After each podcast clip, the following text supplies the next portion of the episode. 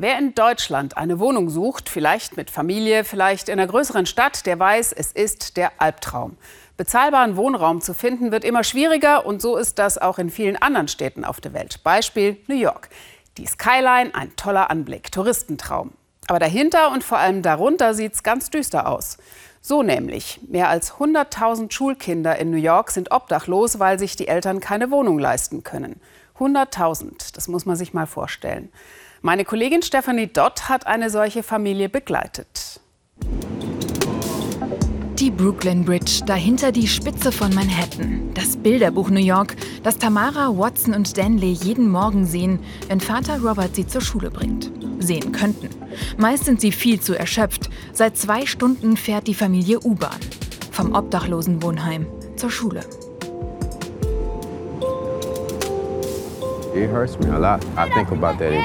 Mir tut das unheimlich weh. Ich denke jeden Tag darüber nach, was das wohl mit den Kindern macht. Sie sind ja viel zu klein, um das alles zu verstehen. Vor zwei Monaten hat die Familie ihre Wohnung verloren.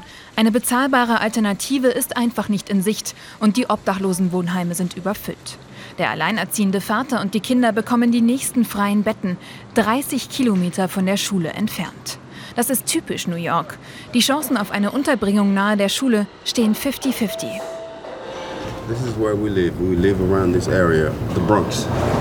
Wir wohnen hier in der Bronx und schaut mal, wir fahren diesen ganzen Weg bis nach Brooklyn.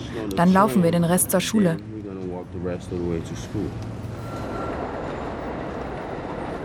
Die letzten Meter auf dem Schulweg. Die Kinder sind übermüdet und hungrig.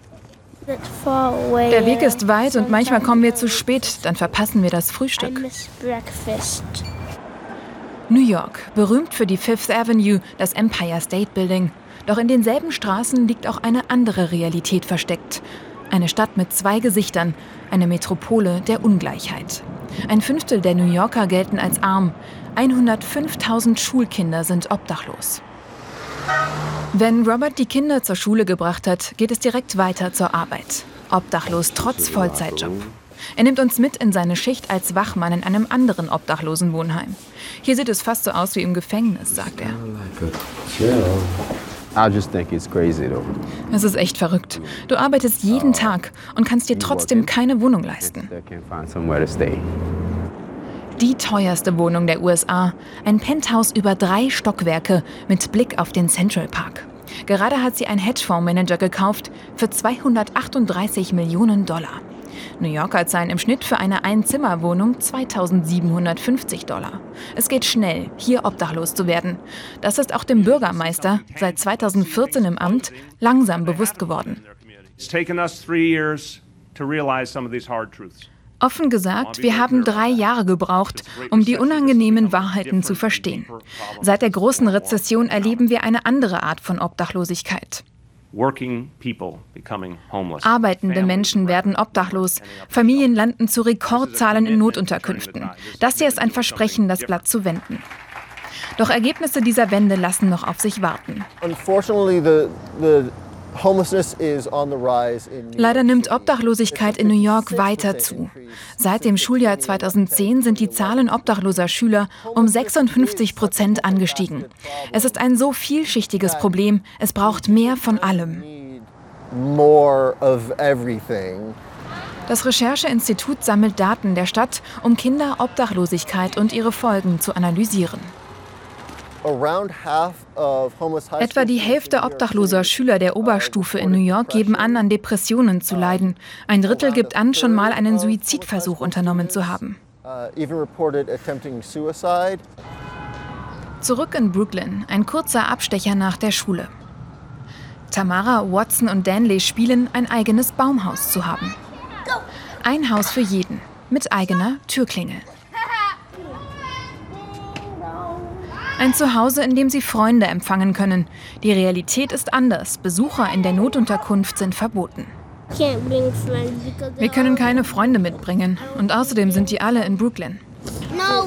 Man kann uns nicht besuchen kommen. Dafür muss man auf der Liste im Haus stehen. Wir dürfen das Wohnheim auch nicht betreten. Aber Robert gibt uns einen Einblick. Für Familien gibt es mehr Platz als für Alleinstehende. Aber alles das, was ein Dach über dem Kopf zum Zuhause macht, ist nicht erlaubt. Persönliche Gegenstände, Möbel und Spielzeug, das meiste liegt nun in einem Lagerraum der Stadt. Das Heim ist eigentlich nur die Übergangslösung.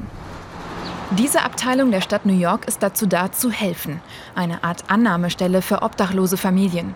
Die Stadt verteilt sie von hier auf die Heime und vermittelt Sozialwohnungen. Darauf warten Robert und die Kinder. Denn es gibt Eignungskriterien für dauerhafte Bleiben. Robert ist bisher durchgefallen. Uh, Wenn du obdachlos wirst, kommst du hierher.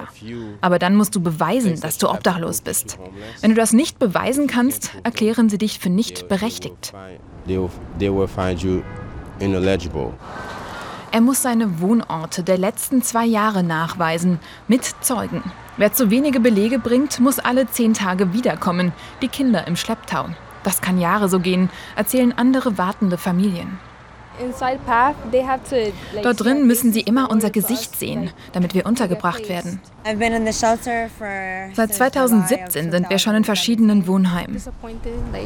Ich bin unheimlich enttäuscht. Ich verpasse viel Schule und schaffe wahrscheinlich meinen Abschluss nicht.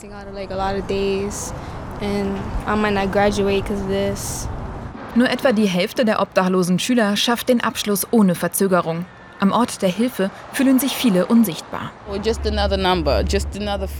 sind da drin nur noch eine Nummer, noch ein Gesicht. Die Obdachlosigkeit ist überall. Hier in New York, in einer so reichen Stadt. Wir sind hier unerwünscht. Wir sind der Bodensatz.